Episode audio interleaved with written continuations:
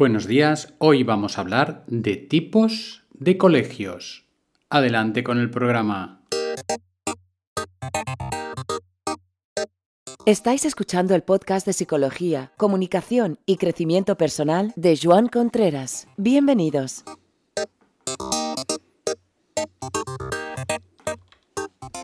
Bienvenidos, bienvenidos al programa de hoy y antes de empezar eh, un poco la, lo que es el cuerpo del programa, quería daros dos avisos. Primero a la gente que recibís el programa por WhatsApp, que vayáis borrando, perdón, que vayáis borrando las, los diferentes programas para no colapsar la memoria del móvil. Porque, claro, si vais acumulando programas, programas, programas, por ejemplo, yo llevo aquí, me parece que son 2 gigas, 3 gigas de programas, desde el octubre del 18 que empecé y evidentemente eso os ocupa espacio y pues eh, mejor ir borrándolo. Y somos unos 80 personas aproximadamente que recibís el programa por WhatsApp y si hubiera más gente que quisiera apuntarse por ahora es posible para recibirlo cada mañana en tu móvil sin tener que ir a ninguna plataforma ni nada. Este es el primer aviso. El segundo aviso es que estoy ultimando una plataforma de mecenazgo, de patrocinaje. ¿Esto qué es? Estoy, estoy colaborando con una, con una página web que permite que la gente pueda apoyar económicamente un proyecto como este, el podcast que hago cada mañana. Entonces el apoyo pues es muy sencillo, pueden ser 2 o 5 euros al mes y con esto la persona pues se apunta a la web, la web ya se encarga de hacer el cargo en el banco de esta pequeña cantidad y, y por email vais recibiendo como ventajas que podéis tener por el hecho de ser mecenas o patrocinadores de este programa que realizó sin publicidad alguna, ¿no?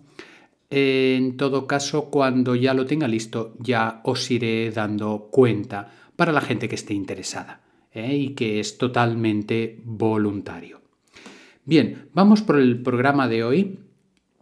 El programa quiero hablar de colegios, de tipos de colegios, porque hay gente que esto no lo sabe y creo que es interesante y por lo menos en la zona donde yo estoy cada vez se va extendiendo más la idea de colegios alternativos. Colegios alternativos. ¿Qué tipo de colegios podemos encontrar? Pues podemos encontrar primero el colegio público, el de toda la vida, el que viene dado por eh, los, el gobierno, digamos, que es el que pone el gobierno o el ayuntamiento en ocasiones, que pone los locales o pone la zona, se construye el colegio y se paga, digamos, eh, unas cantidades muy pequeñas o no se pagan. Este sería un primer modelo.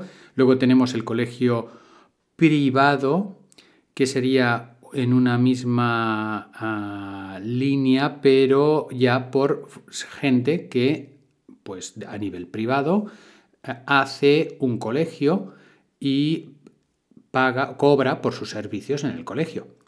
Y después tenemos los colegios concertados, por lo menos en, España es lo que sucede, supongo que en otros países también, en los que eh, lo privado se une un poquito a lo público, es decir, que hay unas subvenciones del gobierno que apoyan estas iniciativas eh, pedagógicas privadas para poder llegar a mayor población o porque el gobierno no tiene suficientemente colegios o por algún motivo, ¿no? Entonces, estos se llaman, aquí se llaman concertados, es decir, que hay un concierto, la cantidad que hay que pagar, hay que pagar un tanto, pero no tanto como si fuera totalmente privado. Entonces tenemos tres tipos de colegios, que son los públicos, concertados y totalmente privados. Eh, este, eh, este estos modelos se basan en un tipo de educación reglada, estipulada, con una serie de contenidos, etc. Y ya hace años que están surgiendo las escuelas alternativas. ¿Qué son colegios, eh, escuelas alternativas? En principio hay decir que son ah, a priori colegios privados, totalmente privados, en los cuales hay una filosofía de trabajo pedagógica diferente. ¿Esto qué quiere decir? Quiere decir que el ritmo de aprendizaje es muy diferente.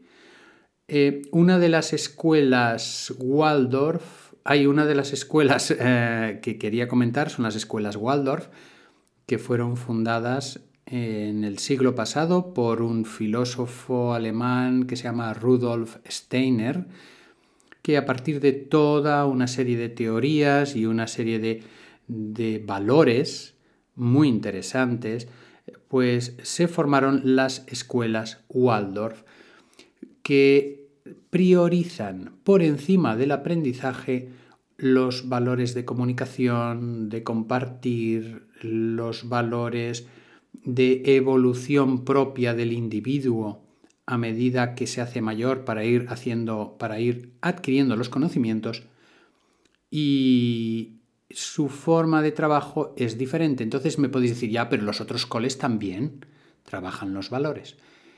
Y ya, pero es muy, muy diferente. Por ejemplo, en, una escuela Waldorf, si un niño aprende a leer a los 7 u 8 años, no hay ningún problema, porque aprende a su ritmo y desde su punto de vista aprende cuando el niño o la niña están maduros. Por poneros un ejemplo, ¿eh? porque ahí podríamos hablar horas y horas de estas situaciones, de estos colegios, eh, y, en cambio en la, en, la, escuela tradicional, todos los niños, pues en primero de primaria ya tienen que estar leyendo y si no, esto es un problema. Se puede respetar el ritmo de aprendizaje, pero todos queremos que lean a esa edad. Es decir, los tiempos son diferentes, los tipos de actividades son diferentes, la filosofía de trabajo son diferentes. Hay un último tipo de colegios alternativos que serían los que se llaman home schools, que serían el aprendizaje en casa, y es cuando se reúnen un grupo de familias que hacen el colegio en casa y se reúnen un grupo de niños y esto en un reportaje que hicieron en TV3 hace un tiempo ya, eh, me parece en la zona de Reus había algún colegio en este sentido y está avalado por el Departamento de Enseñanza de la Generalitat, en este caso, es decir, que es oficial este tipo de trabajo siempre y cuando ellos te piden unos requerimientos mínimos. Entonces, ¿Esto qué nos da? Esto nos abre el abanico, nos abre el abanico al tipo de enseñanza que podemos dar a nuestros hijos y al tipo de colegio que podemos escoger. Esto va a depender en gran parte de nuestra filosofía de vida, también va a depender de nuestro bolsillo, porque lo que está claro es que los colegios privados o los colegios alternativos son bastante, bastante más caros que eh, los públicos y, más que los concertados, evidentemente, y ahí hay un punto de inflexión que es, primero, saber que existen estos colegios, creo que es importante, los colegios alternativos, saber que existen grupos de familias que educan en casa, porque los padres son maestros, porque han formado como una cooperativa, por lo que sea. Y el tercer punto es que es necesario que cada uno escoja el colegio para sus hijos que se amolde a sus valores y que ese colegio debe tener nuestra total confianza. Mirad, yo llevo mucho tiempo trabajando en colegios y, la vida te da pues problemas, siempre, siempre hay cosas y, si no se da esa confianza entre la familia y el colegio, eh, las cosas se ponen cuesta arriba. Y si no hay esa confianza hay que buscarla, hay que encontrarla. Pues hablas con el coordinador, hablas con el tutor o la tutora o hablas con dirección. Y si resulta que esa familia ha perdido la confianza en ese colegio, pues oye, cambiad el colegio o cambiad, el modo educativo. Pero es muy importante que estos papás, estas mamás, depositen confianza en los profesores.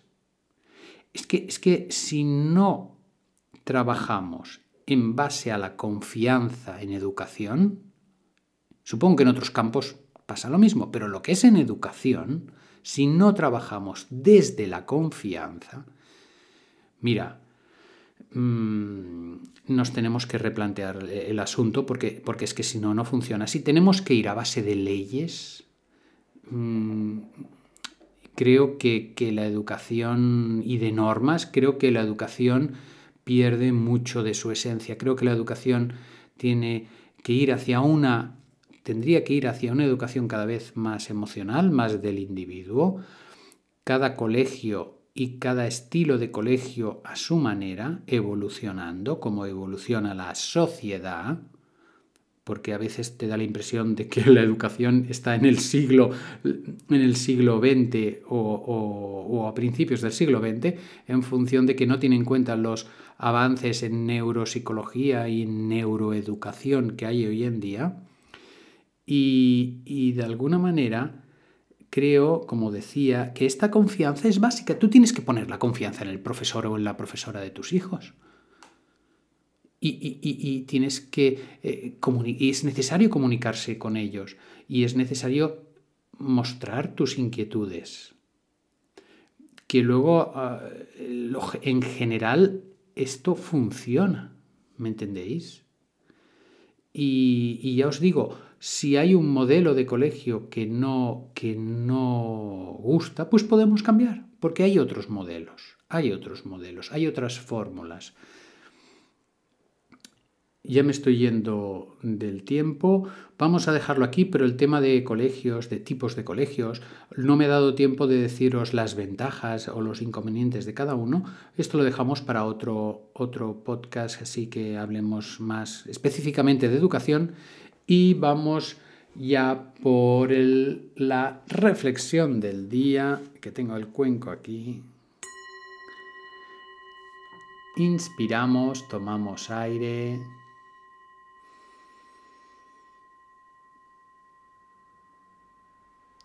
Vamos a buscar un sentimiento de agradecimiento hoy hacia alguien, hacia algo, hacia nosotros mismos y nos vamos a empapar de ese sentimiento de agradecimiento. Volvemos a tomar aire, retenemos y con ese agradecimiento a flor de piel expulsamos el aire. Nos vemos en el siguiente programa.